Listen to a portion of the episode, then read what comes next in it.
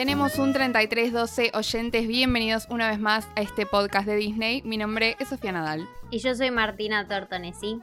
Y hoy efectivamente tenemos un 3312, porque esto va a ser un episodio especial, un episodio que requiere de una alarma nivel 3312, porque es un episodio que se hizo esperar mucho. Ana Martu, nos Sí. estuvieron preguntando bastante, o sea, no me quiero hacerla, ay, nos preguntaron un montón, que no sé qué, que les cuento qué marca es mi calefón, no, pero posta, nos estuvieron preguntando un montón, pero ¿por qué? Porque nosotras también medio que nos estábamos haciendo un montón las misteriosas con este tema, que es que eh, siempre hablamos mal o medio que fingimos demencia respecto a una película específica de una saga que nos encanta, Yo no finjo ninguna demencia. Yo no finjo ninguna Sí, demencia, bueno, amiga. pero- O sea, yo me pongo demente No, de ni verdad. hablar, ni hablar.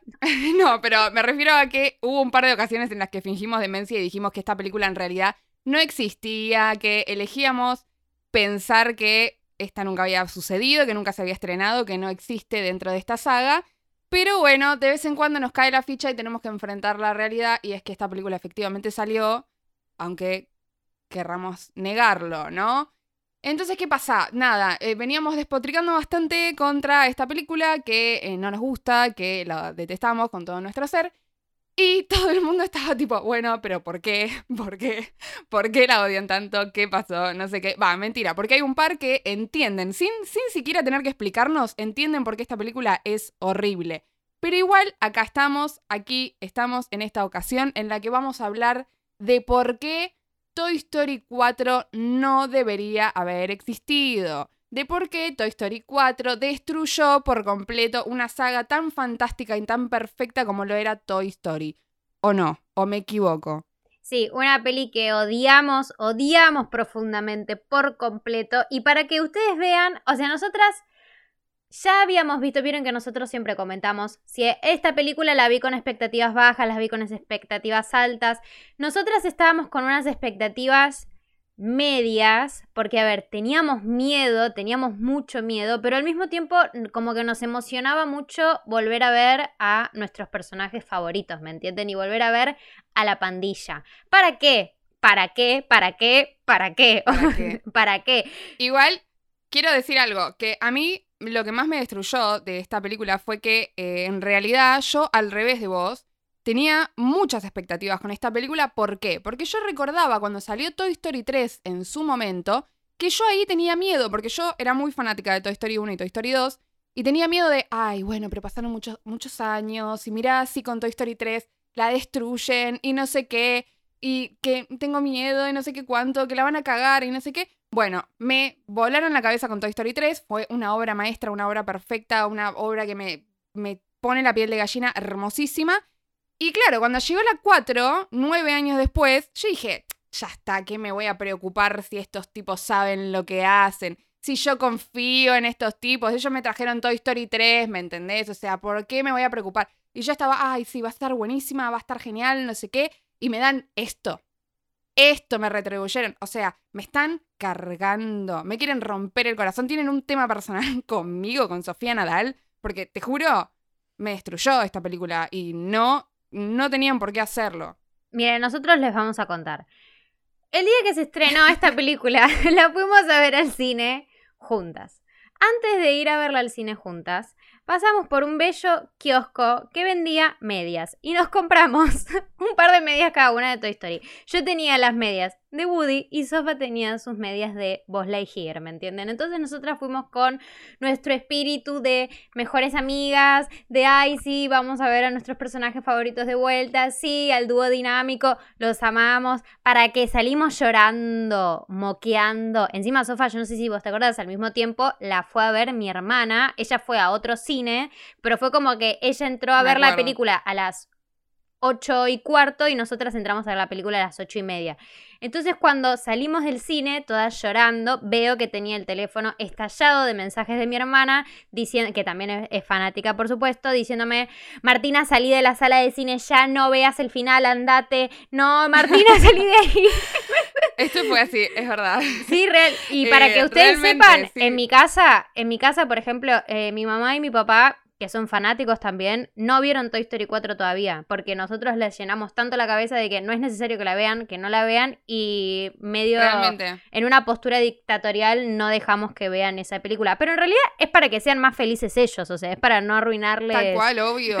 es para no Obvio arruinarles las sí, pelis anteriores. sí. Totalmente, totalmente. Eh, la verdad fue una decepción horrenda. Sí, y tal cual, como dice Martu, o sea, fue una, es una cosa familiar, o sea, una, es una pasión Toy Story, ¿me entendés? O sea, es más, nosotros fuimos al cine y fuimos también con toda mi familia, o sea, fue todo un evento, sí. estábamos felices, se había estrenado hacía un día la película. O sea, estábamos muertas de emoción y nos da, mira, me entré en calor, mira, me voy a sacar la campera porque ya estoy, no, que recién arrancamos, pero, uy, te juro, no, eh, realmente fue horrible.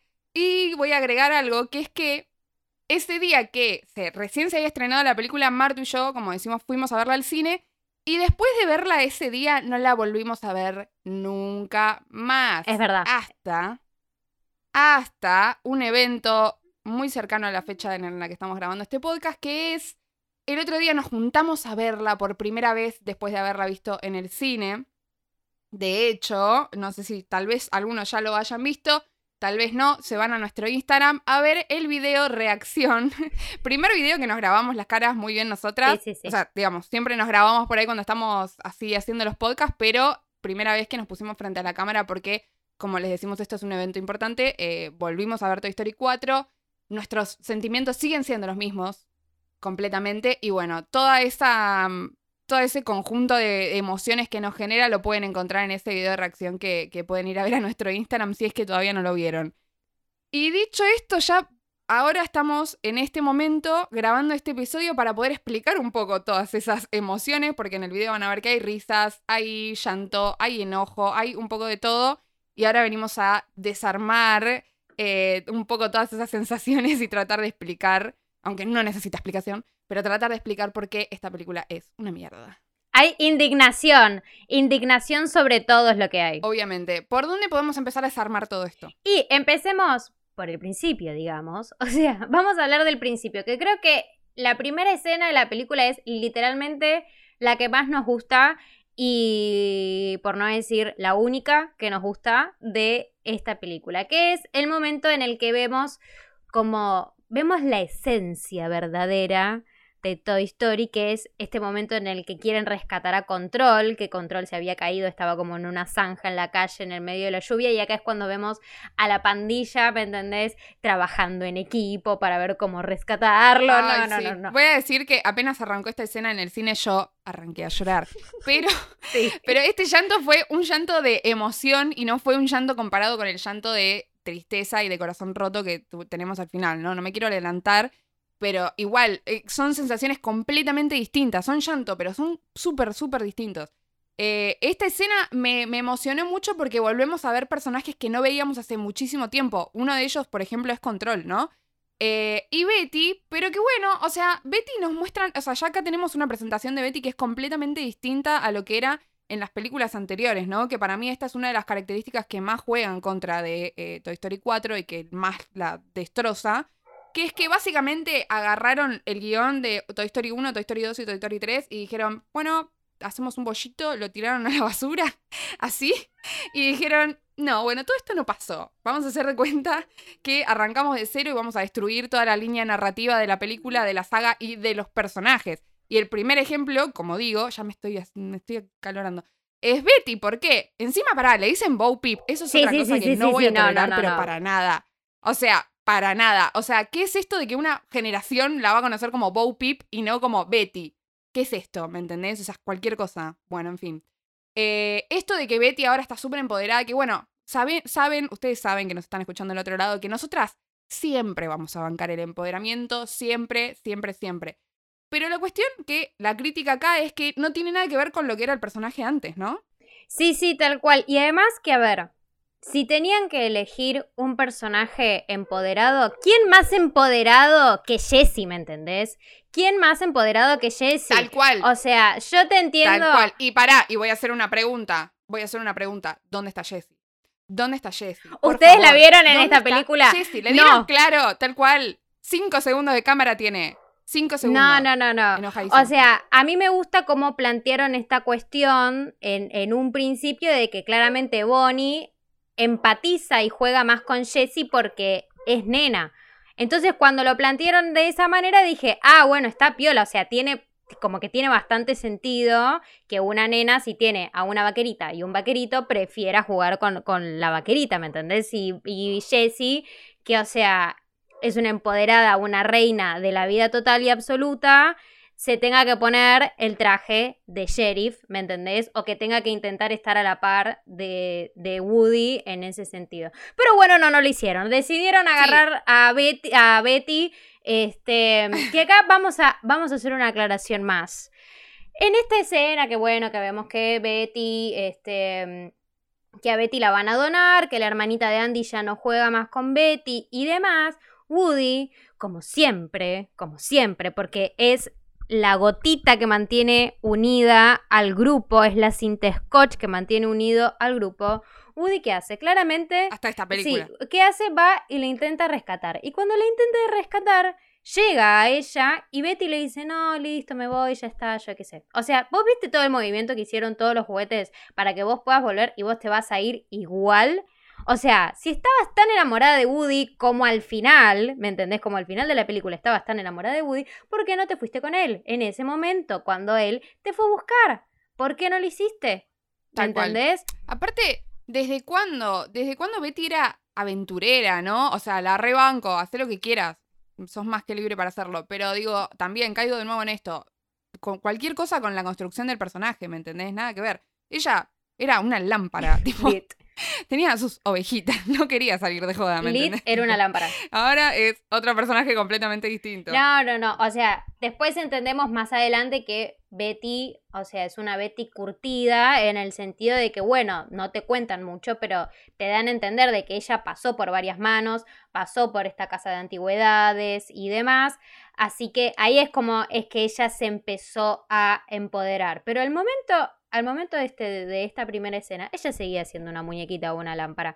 ¿Qué quieren que les diga, damas y caballeros? Eh, no, no, no estamos a favor de, de esta transformación. Eh, para, nada, no estamos a favor para nada de esta transformación. Eh, siguiente, siguiente punto que tenemos acá anotado sobre la película, que es que bueno, acá vemos después de, de esta primera escena, tenemos un salto, volvemos a la actualidad y llega el primer día de escuela de Bonnie, que está súper, porque en la película anterior Bonnie iba al jardín, ahora iba a Sunnyside, ahora va ya a la, a la primaria y te muestran que está asustada, que se quiere llevar un juguete y demás.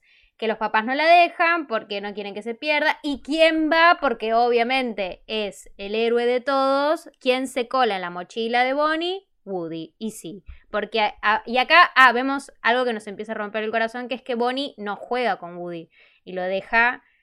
Sí, que otra cosa también. Dale, Bonnie, me estás jodiendo, hermana. Lo único que tenías que hacer era cuidar a Andy, a, Woody. ¿me entendés? O sea, Andy te dio sus juguetes, su, su más preciado tesoro que eran sus juguetes y su queridísimo vaquero, ¿me entendés? Y vos no lo vas a cuidar. Aparte, hermana, decidite. O sea, la película anterior estabas como, ay, mi vaquero, no sé qué. Acá tipo, te odio. Y acá no.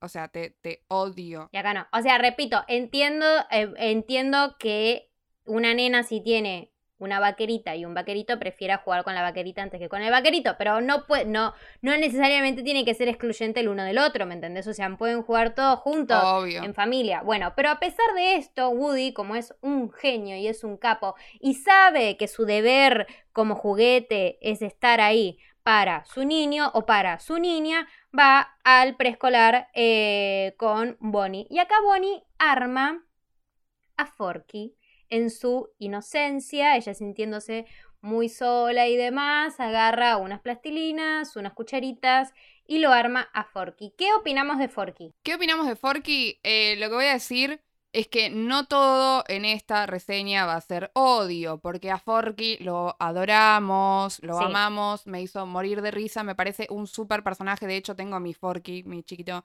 eh, mi juguetito. Eh, a Forky lo amamos. Y acá voy a abrir otro debate igualmente que me parece que está bueno, a ver qué opinas, porque como que acá abren una puerta que es como... como que no sé si estuvo tan bien aprovechada, que es el hecho de qué es un juguete y qué no, ¿no? Tipo, o sea, ahora acá aprendemos que en realidad los niños pueden crear juguetes. O sea, ¿qué es lo que le da vida a un juguete? ¿El hecho de ser amado? ¿El hecho de ser objeto de juego para un niño? ¿Qué opinas? Eh, yo vi un montón de teorías en internet de esta cuestión. Ninguna llegó a ninguna conclusión porque, por ejemplo, había visto una teoría que decía que Em, porque en ese sentido, a ver, eh, Betty es una lámpara también. No, digamos que no es un juguete. Claro. Entonces, yo había visto que una de las teorías era que, bueno, que si tenía ojos o rostro, ¿me entendés? Como, o sea, Forky tiene sus ojitos. Em, que si tenía rostro, este. Ahí podía cobrar vida. Pero, por ejemplo, en la primera y en la segunda peli teníamos este teníamos juguetes que tenían vida que no tenían ojos, como por ejemplo la pizarra que dibujaba. Tenemos la pizarra, eso mismo. La pizarra que dibujaba no tenía ojos, o sea, está bien, iba dibujando y con eso se, se iba expresando, ¿me entendés? Pero no es que ¿Me entendés? Entonces como que esa teoría medio que quedaba descartada. Después también estaba esta de el amor de un niño es lo que hace que tenga eh, coso. Pero, por ejemplo, eh, cuando vos tenés un juguete en una fábrica, ¿me entendés? Por ejemplo, cuando vos vas a... Mm, cuando el Toy Story 2, cuando vos vas a la juguetería y tenés o de juguetes que no están eh, comprados por un niño todavía, es decir, que no recibieron el amor de un niño todavía, esos juguetes ya tienen vida, ¿me entendés? Y también que depende a, dependería que, que un juguete se muere cuando deja de recibir el cariño de un niño. ¿Me entendés? O sea, si depende del cariño de un niño. vemos que no. Eso, claro, ¿me entendés? O sea. Eh, Entendemos que no, claro. Entonces, nada. Pero está buena, igualmente está buena esta, esta, esta puerta que abren de que, bueno, en realidad, medio que cualquier cosa podría ser un juguete para un niño. O sea, eh, una cucharita puede ser un juguete. O sea, una cucharita de ella por él mismo puede ser tan, puede tener el mismo valor digamos, para un niño que un juguete carísimo, de edición limitada, de como era Buzz Lightyear en su momento, por ejemplo. Eso me parece que está copado. Y claramente amamos el hecho de que Forky se sienta basura y que se tire al tacho de basura todo el tiempo, porque nos sentimos nosotras. Sí, tal cual, tal cual. Y acá quiero decir eso, que, que hay que resaltar algo de la película que es que realmente es muy graciosa. O sea, tiene escenas muy, muy graciosas. La mayoría para mí, o sea, las que más carcajadas me sacaron son protagonizadas por Forky, pero tienen unos eh, personajes secundarios que eh, se introducen en esta película que están buenos. ¿Justifican la existencia de esta película? No, no, creo. Lo dudo enormemente. O sea, en mi opinión. Eh, yo creo que igual son personajes que me hubiera gustado ver de cualquier forma, pero. Y acaba de entrar mi conclusión final, que la voy a ir repitiendo a lo largo de toda la película, que es que esta película podría haber sido un corto. ¿Podría haber sido un corto animado? Te juro. O sea, tenemos corto de Halloween, tenemos corto de Navidad, tenemos corto de un montón de cosas. Yo a Forky no quería que lo dejen afuera, pero hacémelo en un corto. O sea, no hacía falta que hagan todo esto que hicieron eh, y que nos den ese final horrendo. O sea, que vuelvan a abrir la historia que había cerrado perfectamente en la, en la parte número 3 para darnos este desenlace horrendo solamente para introducir estos personajes y para contar esta historia particular que no necesitaba ser contada. Podría haber sido un corto. Esa es mi, opinión final. Podría haber sido un corto. o sea, podría haber sido un corto o podría haber sido una película que el enfoque de la peli sea ese, sea a Forky, sea intentando convencer a Forky de eso y que no vaya tanto por el lado de que Woody se siente tan mal consigo mismo, ¿me entendés? Este, mm, sí. no sé. ¿Qué, mm, ¿Qué me pasa a mí con los... O sea, ¿los personajes nuevos me gustan? Sí. ¿Me parecen graciosos? Sí. ¿Me parecen más graciosos que el señor cara de papa, que Rexy? No. Claro. ¿Me entendés? y a, ellos me lo sacaron. O sea, la primera escena... la primera escena que es como la esencia que parecería que estamos viendo de vuelta a Toy Story 1 y Toy Story 2, es la única escena en la que estos personajes están activamente y están tan involucrados en la peli. Después, nada, no te enterás de ellos. Aparecen para hacer algún que otro chistecito y demás, pero es como que la historia de Woody pasa tan por otro lado. Están, están ellos además alejados en el espacio, tipo ellos están en la camioneta y Woody está haciendo de las suyas con Betty. Están tan alejados que, que, se los pierde y que no, lo, que no los ves. Entonces estos personajes nuevos me gusta, me parece una buena incorporación. Me parece que no es, o sea, me parece que no es un humor, o sea, es graciosa, sí, es graciosa, te hace reír. No es un humor tan ingenioso como el de las pelis anteriores tampoco. O sea, es un humor, a, mi punto de vista, me parece, o sea, a mi punto de vista, y ellos sabiendo que el público de Toy Story, como cuando hicieron Toy Story 3, o sea, el humor de Toy Story 3 era un humor eh, como va, más básicamente todas las pelis de Pixar, pero esta ya sabiendo que es una saga que empezó en 1995 que ya saben que los fanáticos tienen sus años, como nosotras, o más. Claro, sí, sí, sí, eh, Hubiese aprovechado para tener un humor un poco eh, más, más ingenioso, un poco más adulto. Me pareció que es como.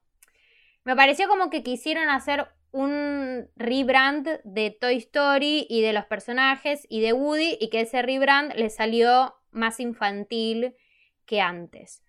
Claro, bueno, a mí lo que me pasa con esta película es que también yo entiendo eh, y leo otras líneas que el objetivo era justamente abrir esta saga o este universo de juguetes que cobran vida para nuevas generaciones, porque justamente, digamos, no, no, no se quedan con los, con los personajes viejos, de hecho todo lo contrario, o sea, tratan de tener cada vez personajes nuevos y demás, que entiendo cuál es la estrategia, pero al mismo tiempo digo, no sé, no hacía falta. O sea, digo, sí, podían hacer más películas, porque la verdad que la idea es muy ingeniosa, a todo el mundo le gusta, siempre va a seguir funcionando. Eh, podían tener un montón de ideas creativas eh, respecto dentro de, mm, dentro de este universo, pero podrían haberlo hecho sin los personajes viejos, justamente, ¿no? O sea, la historia de Woody, de Buzz, de todos los personajes que nosotros queremos y que seguimos toda nuestra vida, había cerrado en la 3 podrían haber hecho toda esta misma historia con estos mismos personajes, pero dentro de otra línea narrativa. Sin matar a los anteriores. completamente distinto. Sin matar a los anteriores. Tal cual. Que también nos hubiera roto un poco el corazón, sí, obvio, pero preferíamos eso toda la vida. O sea, que, que abran ese universo para las nuevas generaciones, pero desde cero, con, con personajes nuevos, con historias nuevas, todo nuevo. Em, porque otra cosa que decían mucho es que justamente como no aparecen los otros personajes, mucha gente decía que esta película tranquilamente podría haberse llamado Woody, tipo como que era la historia de cierre de él, ¿no? Eh, que es cierto, es cierto, estoy de acuerdo con eso, pero al mismo tiempo digo, efectivamente, o sea, era la línea narrativa de Woody. Yo acá entro de nuevo con esto, o sea, todo lo contrario, o sea, vos tenés un personaje que durante todas las películas lo que más le interesa es, ser juguete de un niño. Y estar ahí para ese niño, eh, de hecho acá al principio también lo vemos, o sea, está desesperada por, desesperado por... Em, por hacer feliz a, Bonnie y todo, está bien, bueno, después lo relacionan un poco con, el objetivo de él, porque estaba como medio que le faltaba un propósito y demás, pero él toda la vida, él estaba convencido de que la idea era esa, ¿me entendés? O sea, era cuidar a un niño y su objetivo era ese, no ser un juguete perdido. De hecho, su peor terror, su peor miedo era ser un juguete perdido. Entonces, caigo de nuevo en esto, ¿no? O sea, la línea narrativa de ese personaje, la construcción de ese personaje, la tiraron a la No, y otra cosa que no es solamente el estar ahí para un niño, sino Woody es como medio el padre de todos, ¿me entendés? O sea, es es el sheriff, es el es el, o sea, se te perdió Forky, yo voy a buscar a Forky. Por eso por eso a él, ¿me entendés? Por eso a él le oh, importa tanto. Te amo, Woody. ¿Me entendés? Es como, o, esto, o en la 3 que, que, ves que no quería que, que nadie se quedase en el ático. O sea, que no querían como que, se separen en ese tipo de cuestiones, o sea, sino como, eh, como que es consciente de, la pandilla, ¿me entendés? del grupo que formaron, porque, o sea, más allá de estar ahí para un niño y eso, es la cuestión como, como familiar de, de nada, de estar ahí para... Eso mismo. De estar ahí de la lealtad, de la amistad, ¿me entendés? O sea, de, de, esas cuestiones. O sea, y acá se va el pollerudo, se va con la novia y bueno, no se, no se arruinó todo. Sí. No se arruinó todo. no, sí, re. Iba a decir exactamente lo mismo, que además de destruir muchas líneas narrativas de personajes, no solo la de Betty, la de Woody, y ni hablar, que ni arranqué, no, no, ni no, no, no, hablar de Buzz Lightyear, o sea, ni empecé. Pero bueno, además de las líneas narrativas de los personajes que terminan completamente destrozadas, rompen también con la línea narrativa de la saga. Como decías vos, esta es una historia que era de amistad. Era de amistad, de familia, de todo, todo eso, ¿no? O sea, si hay, si hay algo que a Disney y a Pixar les sobra, son historias de amor, ¿me entendés? Y justamente lo fuerte que tenía esta saga era que era de amistad. Y vinieron y la destrozaron, o sea, se lo pasaron por el orto, ¿me entendés? Sí, sí, sí. Y yo, ¿por qué? ¿Por qué van a hacer una cosa así? Pero bueno, nada, podemos seguir con la cronología Podemos de esta seguir, película porque sí. creo que ya las conclusiones las tiré todas antes, antes de llegar a la mitad de la película, pero en fin. ¿Qué pasa? Ahí después se van de vacaciones, vamos a ir adelantando un poco en la trama para ver el resto de los personajes y cómo vas adentrándonos un poco más en esta historia. eh, y tenemos a un Forky que se tira de la camioneta mientras ellos están yendo de vacaciones y un Woody que dice, quédense, yo lo voy a buscar, nos vemos en el parque de diversiones o el lugar este de Kermés que estaban yendo. Y dice, yo me encargo, listo, dale. Bueno, se van, van caminando, medio que tienen esta conversación súper profunda en la que Forky eh, entiende que efectivamente es un juguete y quiere ir a, ir a, a por Bonnie. Y tenemos este momento que nos rompe el corazón, que nos rompe el corazón, que podría pasar desapercibido, pero no va a pasar desapercibido en este podcast, que es el momento en el que Woody dice Andy. O sea, está hablando de Bonnie y sin querer se le escapa el nombre de Andy. Y las lágrimas caen. Sí, sí, O sea, vuelvo a llorar durante esta película por segunda vez. Pero sigo llorando por emoción, que es otra cosa, ¿verdad? Tal cual, tal cual. Sí, ahí las dos en el cine fue como que hicimos.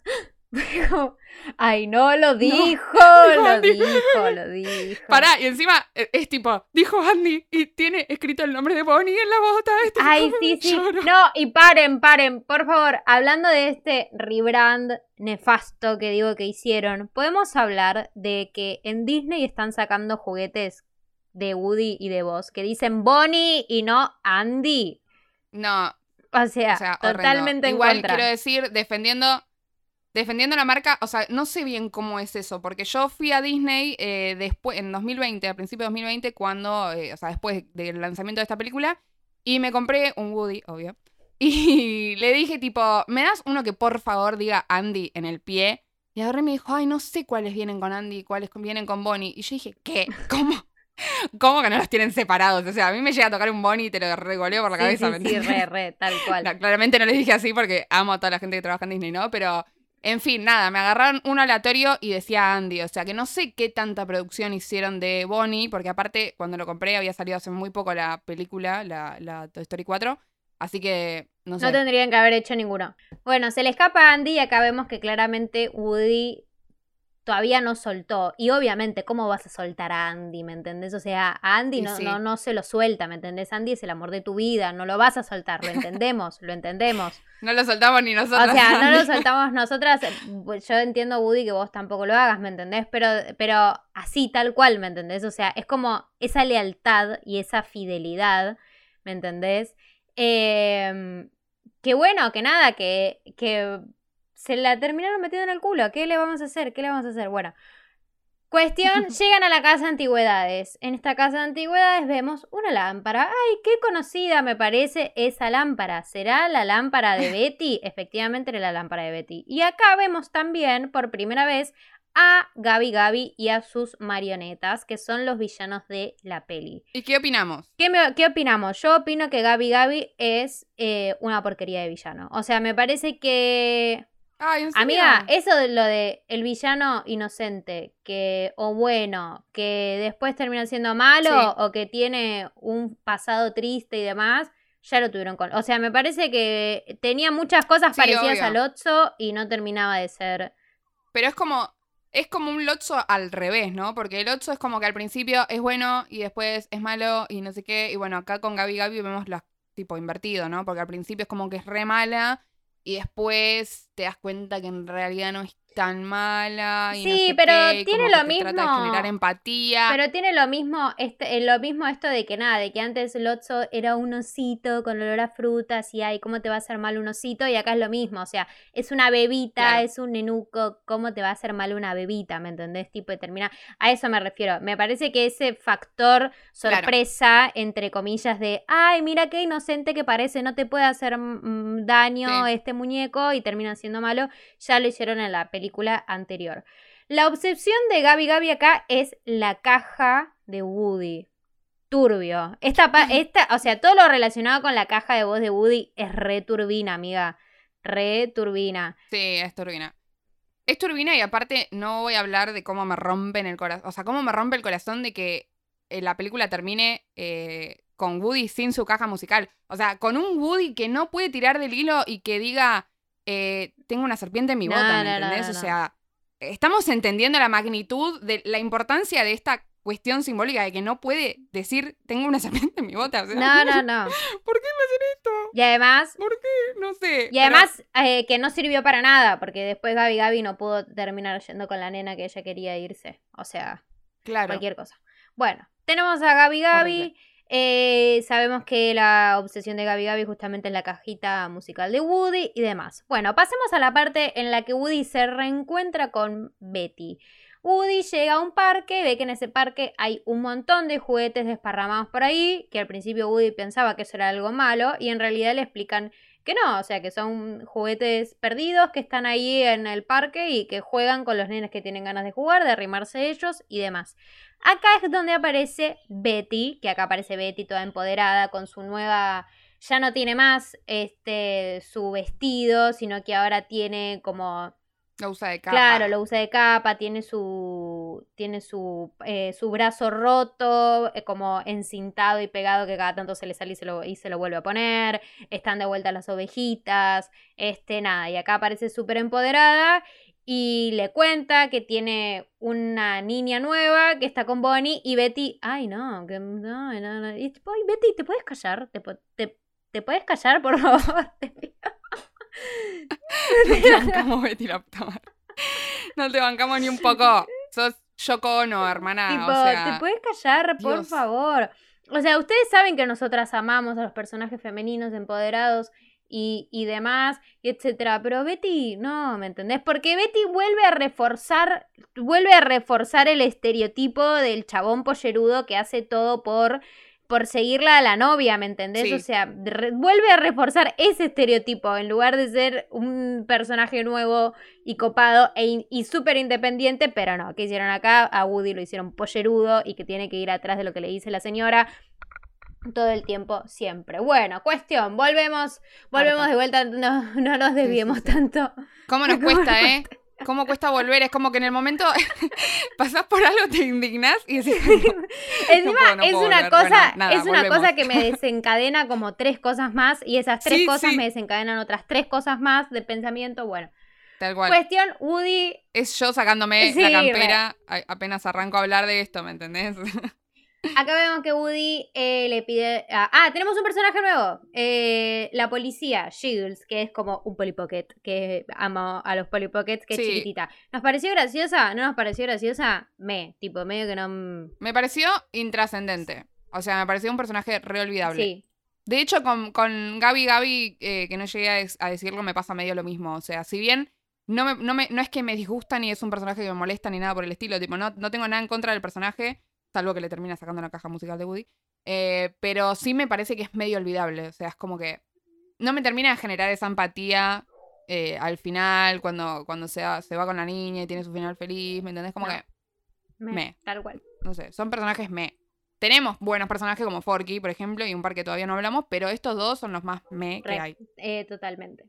Eh, bueno, le pide ayuda para rescatar a Forky. Y ahí acá Betty le dice, yo ni loca, vuelvo a la casa de antigüedades, bla, bla, bla. Terminan volviendo a la casa de antigüedades. En paralelo, en paralelo, vemos que están los juguetes en el camión de los papás de Bonnie, que Bonnie se da cuenta que no intentan como hacer todo lo posible para que los papás de Bonnie no, no se vayan, porque todavía Forky y Woody no volvieron. Y acá Vos sale al rescate. Creo que es momento de que hablemos de vos. Ay, no. Tipo, ay no, no, no. me hagan hablar de vos. Eh, pero este momento, este momento llegó y hay que hablar de él. Ok. Bueno. ¿Qué mierda le hicieron a vos, Light y Air, ¿me entendés? O sea, ¿qué le hicieron? ¿Por qué? ¿Por qué? Esto es lo peor, esta es la peor atrocidad que hizo la película. O sea, bueno, no, la segunda peor después del final. Pero es horrendo. O sea, ¿por qué? ¿Por qué vos es un estúpido? O sea, pará. Rebobinemos un poquito en términos de saga, ¿no? Tenemos a vos, que es un líder. eh, tenemos un boss en la primera película que es medio tonto, pero porque no termina de cazar eh, el objetivo y su cuestión de la naturaleza de ser un juguete. eh, pero, digamos, está súper justificado en ese caso por la línea narrativa, porque él está aprendiendo, bueno, bla. Tenemos un boss Lightyear en la segunda película que siguiendo con esta línea narrativa se convierte en un líder. Eh, un líder que lidera a un grupo que va a buscar a Woody y demás y hace toda la logística de la situación. Porque es un genio, porque es un capo, porque es un líder también, ¿no? Es el co eh, compañero, el coprotagonista de Woody.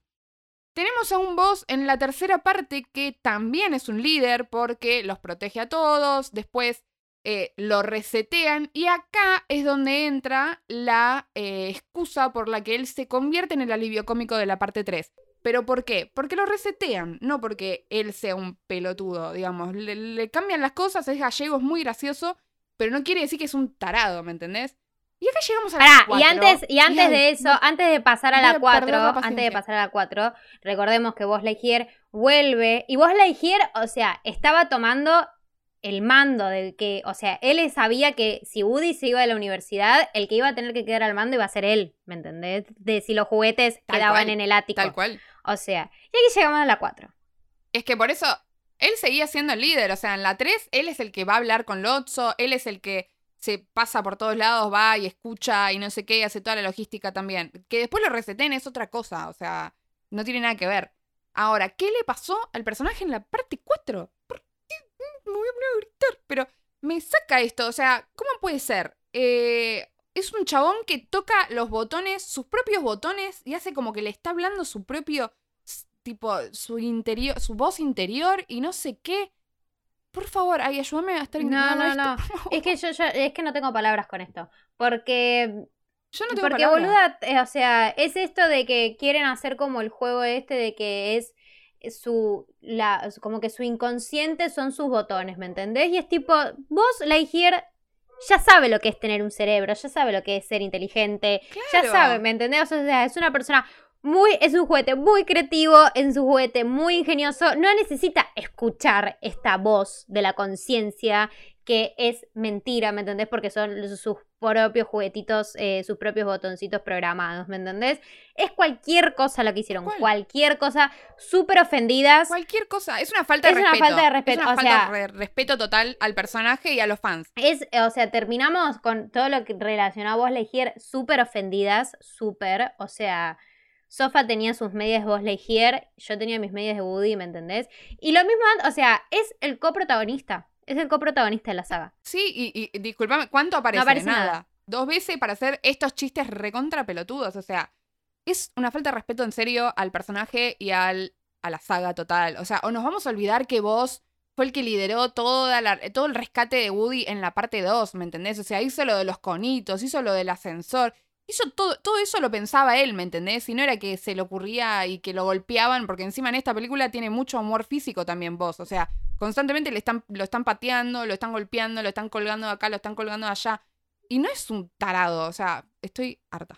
O sea, es un guardián espacial, loco, es un guardián espacial. ¡Claro! Es tipo, O nos vamos a olvidar también de la serie de Buzz Lightyear, en la que él era un guardián De- espacial. ¡Ay, no sé si esto lo recordarán todos, pero dale. Qué bronca que me da, qué bronca que me da. Bueno, pasemos a la- a- al siguiente punto. Bueno, lo que queríamos decir Sí, acá, No puedo sí, no, lo que queríamos decir acá es que vemos que nada, que los juguetes, eh, o sea, en paralelo, al mismo tiempo, están intentando hacer que los papás de Bonnie eh, no se vayan, tipo como que no terminen su, su viaje para darles más tiempo a ellos y vos ahí va a buscarlos. Vos en este momento llega a la Kermés y se encuentra con dos personajes nuevos acá que son Bucky y Ducky. ¿Son personajes graciosos? Sí. Son copados. Son divertidos. Son muy copados. Estos me gustaron, sí, me gustaron bastante. O sea, son como digo, los que sí merecían un corto. En mi, en mi propuesta Claro. de que todo esto podría haber sido varios cortos. O sea, uno podría haber sido Forky y el otro corto podría haber sido Bucky y Ducky, porque son muy buenos personajes, son muy graciosos, pero igual siguen sin eh, sostener la justificación de la existencia de esta película. Y a ver, son mejores que el señor Cara de Papa, que Rexy, que Slinky. No, que Ham- volvemos a lo mismo. No, no le llega ni a los No. talones. Amiga, o sea, Slinky ni figura en esta película, ¿me entendés? O sea, eh, Slinky debe tener tres líneas de, liado- de diálogo nada más, ¿me entendés? O sea, qué bronca. Slinky que aparte era súper archimega fiel a Woody. O sea, es el perro de Slinky, que el Woody. Slinky Es el perro que de le Woody. creía Dios. Es el perro de Woody. O sea, basta, pasemos, pasemos porque en cualquier momento rompo algo o me pongo a llorar. Tipo, esas son las dos posibles reacciones que puedo tener, ¿ok? Sí, seguimos, seguimos. Eh, llegan todos a la casa de antigüedades, eh, es el momento del rescate de Forky y acá sí aparece otro personaje más que también me gusta bastante y a este también le vamos a hacer un corto animado aparte, que es Duke Kaboom. ¿Qué te pasó con Duke Kaboom? Es gracioso, la verdad que está bueno. A mí me causó bastante Es gracia. gracioso. Me causa, es gracioso, me causa gracia esto de como de las distintas poses al saltar por el aire, porque me parece que, que re, Sí. o sea, que re sí. O sea, que yo recuerdo tener juguetitos así, ponerlos en las mismas posiciones en las que saltaba Duke Kaboom, o sea, me, me causó mucha gracia eso. Re. Este, A mí lo que me mata es que se deprime pensando en el, en el antiguo dueño. Esas eso me causó muchísima gracia. O sea, me sacó muchas, muchas carcajadas. es un buen personaje, y que además es Keanu Reeves, o sea, tipo, lo queremos. Claro, es, es- es- Lo sí, queremos. sí. Eh, y me hubiese gustado verlo más, más en la película también. Sí, sabes que sí. verdad. Aparece bastante tarde en la peli. Igual, lo que me pasa también, o sea, si, siguiendo la línea de hablar los personajes eh, secundarios, además de que no llegan a justificar la existencia de esta película, bla, también me rompe un poco el corazón pensar que son los compañeros nuevos de Woody, ¿me entendés? Porque Woody se queda en la kermés, en este parque de diversiones, siendo un juguete perdido, junto con estos personajes. Malísimo. Y me rompe el corazón. O sea, porque ahí no tenés, un, como decías vos, no tenés un cara de papa. No tenés un slinky, ¿me entendés? Un slinky. No tenés un, un boss, bueno, boss nunca vas a tener, pero me refiero. Son personajes que ni se comparan, que no llegan. O sea, como que me, me pone re triste pensar en. Woody. Me van a decir, Sofía, solta. No. Madura. Pero me pone mal pensar que Woody en este momento está en la kermés acompañada de estos personajes, ¿me Sí, entendés? sí, O sí, sea, tal cual. Esto me parece horrendo. No, no, sí, sí. Y de Betty, bueno. Y de acompañada de estos personajes y de Betty. Sí, es Este, mm, horrible. pero sí, re. Bueno, tenemos toda esta escena que están como medio peleando con el gato, demás, etcétera, etcétera. Pasamos a de vuelta a la parte tristísima que le sacan la caja de voz a, a Woody, fuerte, turbio. Sí, y aparte de fuerte, o sea, además de fuerte por la cuestión nostálgica, digo, es fuerte. O sea, están- lo están abriendo. Lo abren y le queda, Digo, y le queda la, la tipo, Le queda, la como la cicatriz. Tipo la. Sí. Pésimo. Ay, por Dios. Y bueno, y acá eh, esa caja de voz se la ponen a Gaby Gaby. Gaby Gaby la usa para llamar la atención de la nena que ella quería. Y la nena no le da ni cinco de pelota. Entonces, como son buenos, claramente, porque Woody, si hay algo que no hace es dejar atrás a un compañero. Como son buenos, se apiadan de ella y le dicen, bueno, vení con Bonnie, tenemos un nuevo juguete para vos y demás, yo qué sé, un nuevo juguete, no, una nueva niña para vos que vas a ver que te va a querer y que le encantan los juguetes, bla, bla, bla. Se van en busca de ella, que pasa en el medio, aparece otra nena que se ve que está medio perdida también y demás, y bueno, Gaby Gaby, el destino de Gaby Gaby termina siendo con otra nena perdida que estaba ahí en el, en, en la kermés. Al mismo tiempo pasa esta parte que sí me parece graciosa y que volvemos de la poquitísima parte en la que vemos a los juguetes haciendo su trabajo en equipo para manejar la camioneta, tipo, y que va como frenando, acelerando, frenando, acelerando, que, me, que Sí. es muy parecida también a cuando conducen el camión de Pizza Planeta en la 2 para llegar al aeropuerto. Este, Sí, igual esta escena tampoco me mató. o sea, qué O sé sea, yo. O sea, es lo más parecido a las es pelis anteriores que graciosa, tenemos. Claro. Sí, pero no, no lo suficiente. Claro, no. o sea, como que también me pasó eso, como que dije, es medio infantil esta escena que le están dando, porque al revés de la de la, la de Pizza Planeta, que es mucho más graciosa, eh, es como que me pareció medio infantil y dije, ay, qué bronca que le hayan dado este chiste a los personajes viejos. Como que me, me dio más bronca Sí. que, que lo que me alegró verlos trabajar en equipo otra vez, ¿me entendés? Tipo, pero bueno, nada, lo aceptamos, Bueno, tampoco me voy a poner tan cosquillosa. Pero bueno, lo aceptamos, lo aceptamos. Gracias por darme al señor cara de papa. Cinco eh, minutos. y a la señora cara Tres de papa. minutos. Señor y señora.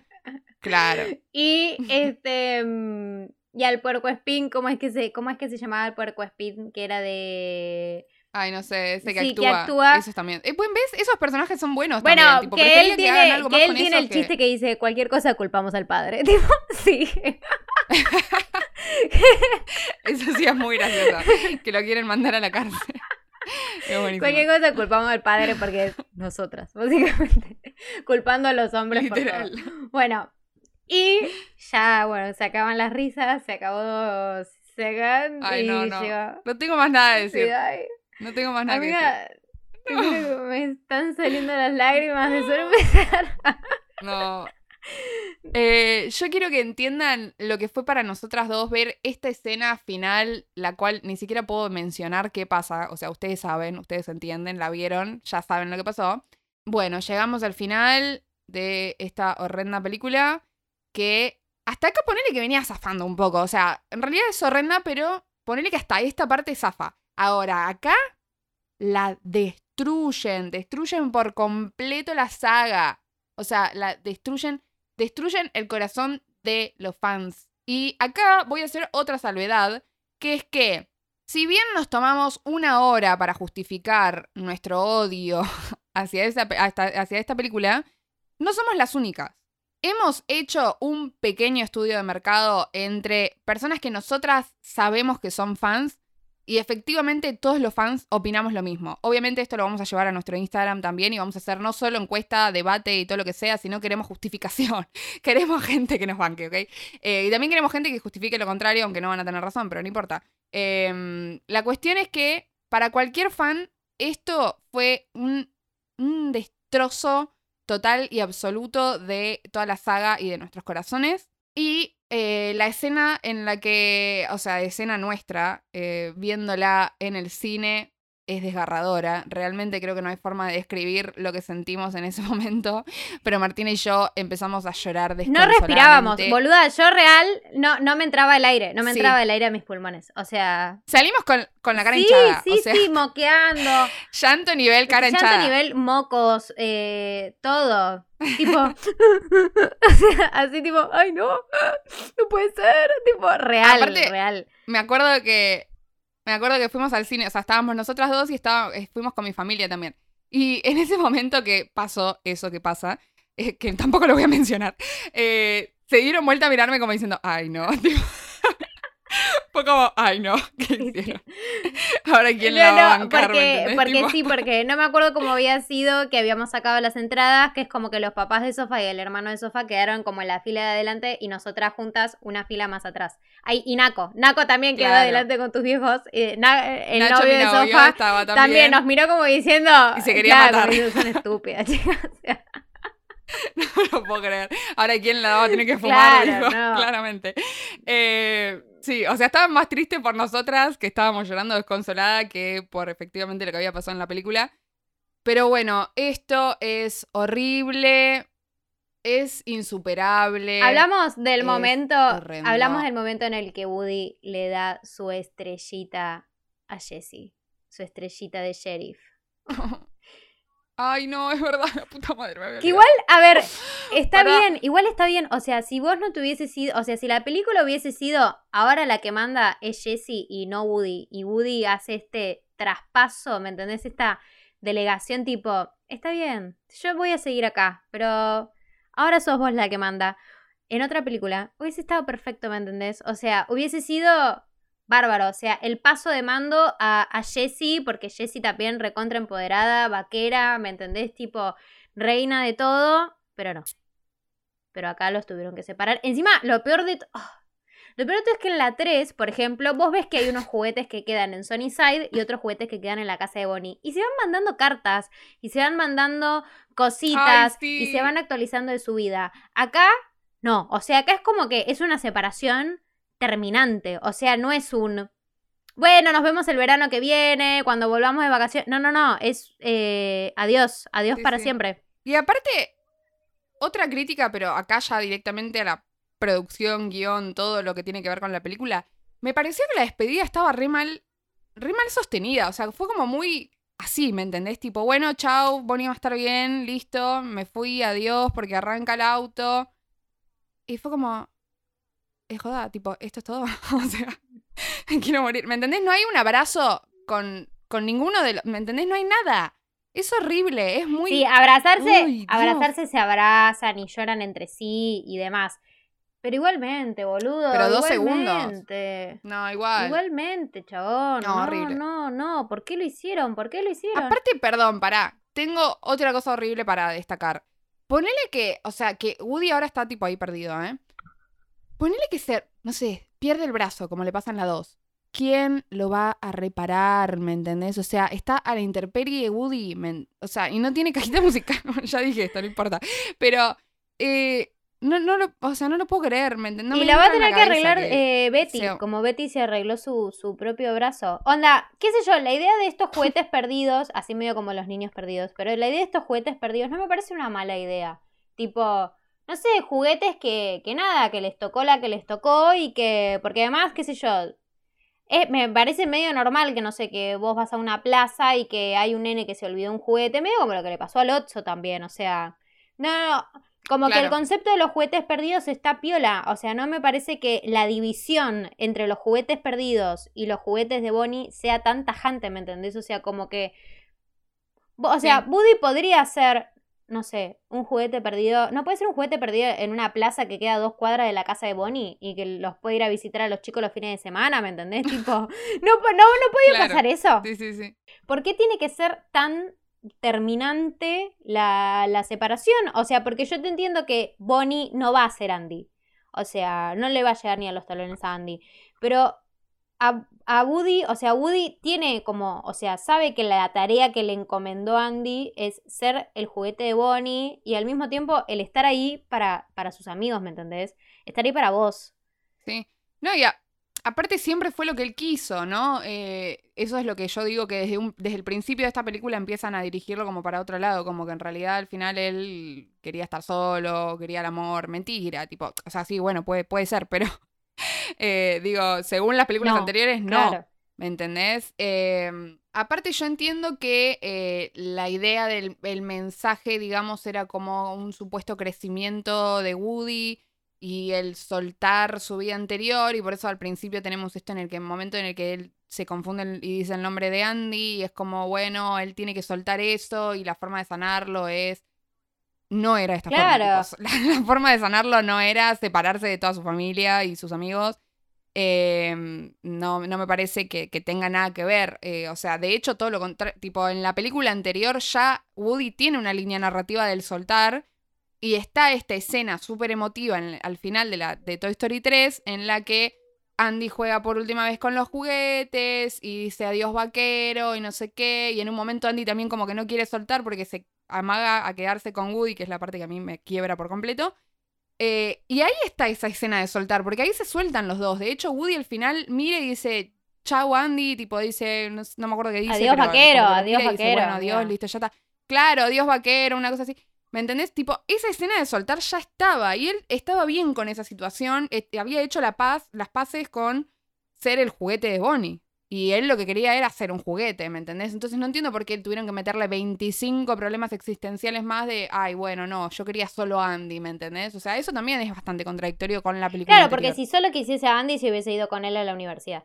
Claro. Y él no. Tal y él cual. que dijo, me voy a quedar Y acá pará, con mi familia, pará. con mis amigos. Voy a decir que eh, esto es otra cosa también que se había debatido bastante en su momento. Yo voy a decir que prefería que Woody se vaya con Andy. O sea, que si Wo- Woody iba a estar separado de sus amigos, de su familia, que fuera porque estaba con Obvio, Andy y no toda la porque vida, se quedó con Betty en el medio de la nada, ¿me Toda la vida. Que encima es Bo Peep, o sea, no, es Betty. Y no hace falta aclarar que todo lo que vino después de esta película, los cortos de ellos, de, de Betty y no sé qué, no vimos nada en signo de protesta. Sí, no, olvídate, no vimos Eh, nada. Porque no estamos de acuerdo y de hecho justamente es una de las razones por las cuales también odiamos el hecho de que haya salido esta película porque estamos sumamente convencidas de que fue solo para explotar a los personajes de Toy Story y para sacar cosas nuevas eh, para Disney Plus y, diga- y demás. O sea, digamos, todo el, todo el objetivo de esta película es pura y exclusivamente capitalista, marketinera y demás. O sea, para vender más juguetes, para vender más películas, para vender más cortos, más series, todo lo Y que sea. promocionar Disney Plus. Y eso nos destroza. Y promocionar Disney Plus. O sea, que. O sea, eso, por eso justifican habernos roto el corazón. ¿A ustedes les parece? No. A mí no me parece para nada. Para nada me parece. Y bueno, amiga, creo que ya me voy re triste. O sea, termino este episodio re triste porque me acuerdo de.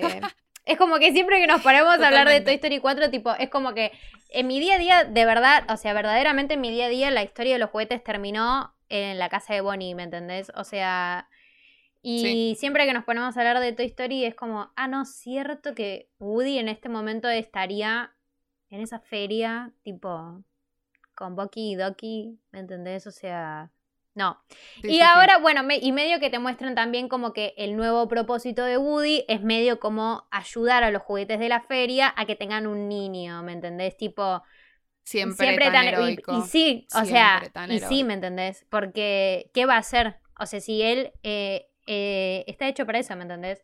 O sea, nada, te muestran como que tienen estos juegos de kermés, ¿me entendés? En el que ayudan a los niños y hacen un poquito de trampita para que se puedan llevar cada uno un, juguete y demás. Como que ese es su nueva manera de contribuir eh, sin estar con un niño, o sea, sin ser el juguete de alguien, contribuye ayudando a otros juguetes. Yo lo que quiero elegir creer también es que John Lasseter no estuvo involucrado con este final.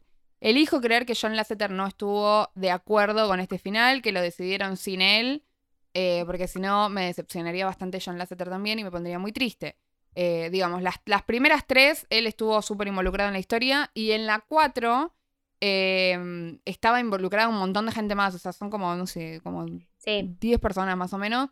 Eh, él estaba entre esas personas, pero John Lasseter se fue de Pixar eh, antes que salga la 4. Así que elijo creer que estuvo por lo menos para los chistes graciosos y esas cosas, pero no para ese o final. sea, se fue para el... O sea, porque John Lasseter tuvo todo este tema de, ah, sí, de abuso, acoso y estas cuestiones. Se fue en el 2018, la película se estrenó en el 2019. A ver, sabemos que las películas de Pixar son películas que tienen años de producción previa. O sea, la peli ya se anunció, creo que se anunció como si te dijese en el 2014, ponele, que iba a haber una cuarta parte. O No, tan antes no fue, me parece. 2015, ponele. Sí, siempre las pelis te tiran unos 3, 4 años antes. Ya sabes que salen, que va, cuáles son los próximos Sí, pero estrenos. esta me parece que fue más sobre la fecha. Bueno, puede ser, puede ser. Este, entonces, nada, sabemos que las pelis de Pixar llevan sus años de producción y que John Lasseter claramente estuvo metido ahí. Pero no sé, no me parece de su espíritu. Destacamos, claramente destacamos que las voces originales están de vuelta, o sea, están de vuelta Tom Hanks, eh, Tim Allen, también que está Randy Newman haciendo la, la canción de esta película y que además se llevó el Oscar a, a la mejor peli, al mejor soundtrack de peli animada y demás.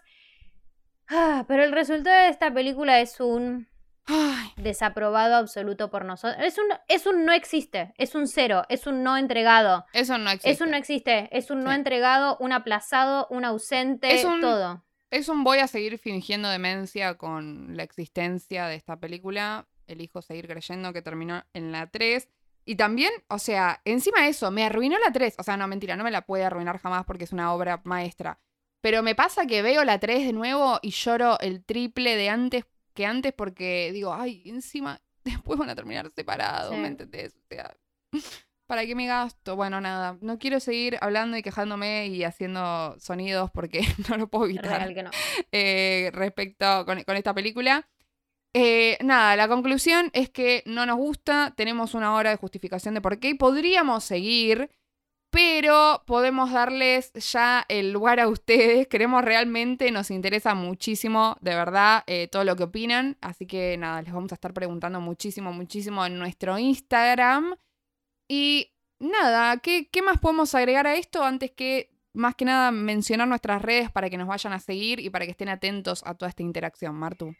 Recuerden que pueden seguirnos en arroba. Ay, siento que estoy diciendo esto de una manera súper bajón. Es que estoy súper bajón. O sea, termino el episodio súper bajoneada porque me acuerdo de esto. Pero bueno, saben que pueden seguirnos Totalmente. en arroba tenemos un 3312pod en Instagram y que en Twitter estamos como arroba tenemos un 33-12. Como ya les dijo Sofa, vamos a seguir debatiendo, vamos a seguir argumentando el por qué esta peli no debió haber existido nunca pero también nos interesa mucho escuchar las opiniones de ustedes, sobre todo si hay alguno de ustedes que piensa que esta es una buena peli, o sea, ahí estaremos para agarrarnos a las piñas, para irnos a las manos. Este, No, mentira, mentira. Son, eh, son bienvenidas, pero no, no van a tener razón. son bienvenidas, pero nos vamos a ir a las manos igual. Este, claro. esto ha sido todo por hoy. Yo soy Martina Tortonesi Y yo soy Sofía Nadal. Y simulacro terminado. Adiós, vaqueros. Adiós, vaquera, amiga. Adiós. Tenemos una serpiente en nuestra bota.